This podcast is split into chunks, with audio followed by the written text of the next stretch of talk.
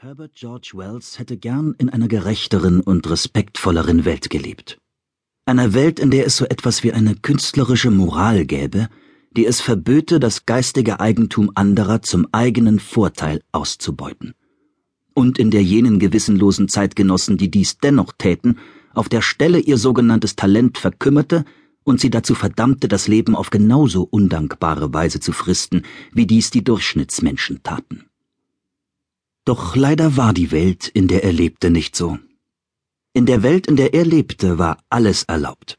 Zumindest glaubte Wells das, und dies nicht ohne Grund. Denn nur wenige Monate nach Erscheinen seines Romans Krieg der Welten hatte ein amerikanischer Schreiberling namens Garrett P. Service die Frechheit besessen, dessen Fortsetzung zu schreiben, ohne ihn darüber zu informieren. Offenbar sogar in dem Glauben, dies würde ihm schmeicheln. Das war auch der Grund, warum der Autor, der seine Werke als H.G. Wells schrieb, an jenem heißen Mittag im Juni ein wenig gedankenverloren durch die Straßen Londons wanderte, der damals größten und stolzesten Metropole des Planeten. Er ging durch Soho, und hielt auf die Taverne Krone und Anker zu, wo dieser Service, der in England weilte, ihn zum Lunch eingeladen hatte, weil er in seiner heiligen Einfalt glaubte, ein gutes Essen und einige Pint Bier könnten ihrer beider Gedanken so beflügeln, dass sie am Ende brüderlich verschmelzen. Wenn alles gut ging, würde das Essen jedoch nicht so verlaufen, wie der naive Service sich das dachte. Denn Wells hatte ganz andere Pläne und die hatten nichts mit einer Kommunion von Seelenverwandten zu tun, wie der Amerikaner sie sich vorstellte. Dabei hatte Wells keineswegs die Absicht, ein mutmaßlich bekömmliches Mittagessen in einen Schauprozess zu verwandeln, weil er seinen eigenen Roman als ein Meisterwerk betrachtete, welches durch die Tatsache, dass jemand einen zweiten Teil dazu verfasste, unweigerlich in den Schmutz gezogen würde. Nein. Was der berühmte Schriftsteller einzig fürchtete war, dass ein anderer mit seiner Idee mehr Geld machen könnte als er selbst. Diese Möglichkeit wühlte ihn innerlich sehr auf. Ja, sie entfachte einen wahren Sturm in dem friedlichen Teich, mit dem er sein Seelenleben gern verglich. Im Grund war es aber so, dass er mit dem Krieg der Welten, wie mit allen seinen anderen Romanen auch, unzufrieden war, weil er damit seine eigentliche Absicht nicht erreicht hatte. Er erzählte darin, wie die Erde von Marsbewohnern angegriffen wurde, die im Besitz einer sehr viel höher entwickelten Technologie als die der Menschen waren. Und er setzte dabei auf denselben Verismus, mit dem schon Sir George Chesney seinen Roman Die Schlacht bei Dorking angereichert hatte, in dem von einer mutmaßlichen Invasion der Deutschen in England berichtet und an grausigen Einzelheiten nicht gespart wird.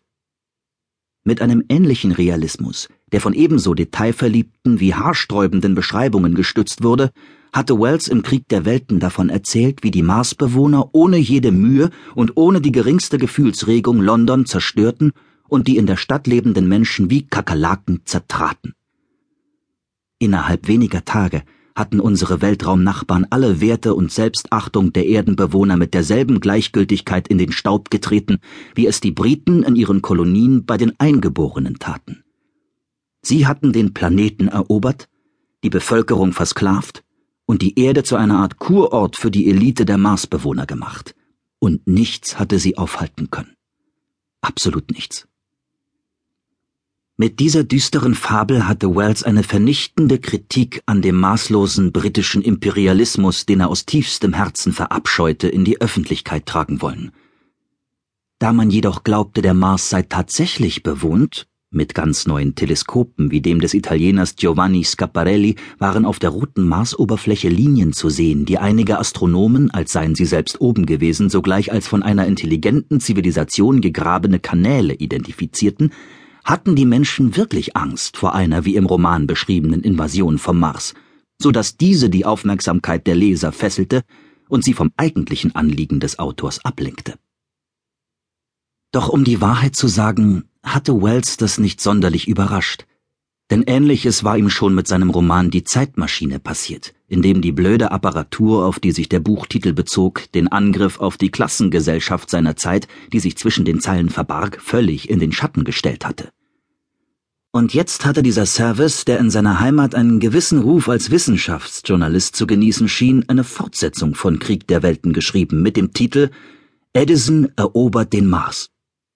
Und wovon erzählte Service? Nun, der Titel verriet es schon. Thomas Alva Edison persönlich war der Protagonist dieses Romanwerks. Seine zahllosen Erfindungen hatten ihn zu einer Art amerikanischem Helden gemacht, zur allgegenwärtigen Hauptfigur aller Arten von Romanen. In besagter Fortsetzung erfand der unsägliche Edison eine machtvolle Strahlenwaffe, und mit Unterstützung aller Länder der Welt baute er eine Flotte von Raumschiffen mit antigravitatorischem Antrieb, die in Richtung Mars aufbrach, um Rache zu üben. Rache. Das war sein Thema nicht mehr und nicht weniger. Als Service ihm seinen Roman geschickt hatte, begleitet von einem Brief, in dem er Wells Werke so grotesk überschwänglich lobte, dass diesem schier schlecht davon wurde und ihn mit weitschweifigen Windungen und Umschreibungen praktisch zu zwingen versuchte, seinem Folgewerk den Segen zu geben, da hatte Wells ihm nicht einmal geantwortet. Weder auf diesen Brief noch auf das halbe Dutzend weiterer, die Service danach noch schrieb, unter denen er unermüdlich Wells Zustimmung zu ergattern suchte, ja sogar dreist genug war, dem Engländer vorzuschlagen, gemeinsam einen Roman zu verfassen. Wells hatte ihm nie geantwortet, weil er, nachdem er den Roman gelesen hatte, von Zorn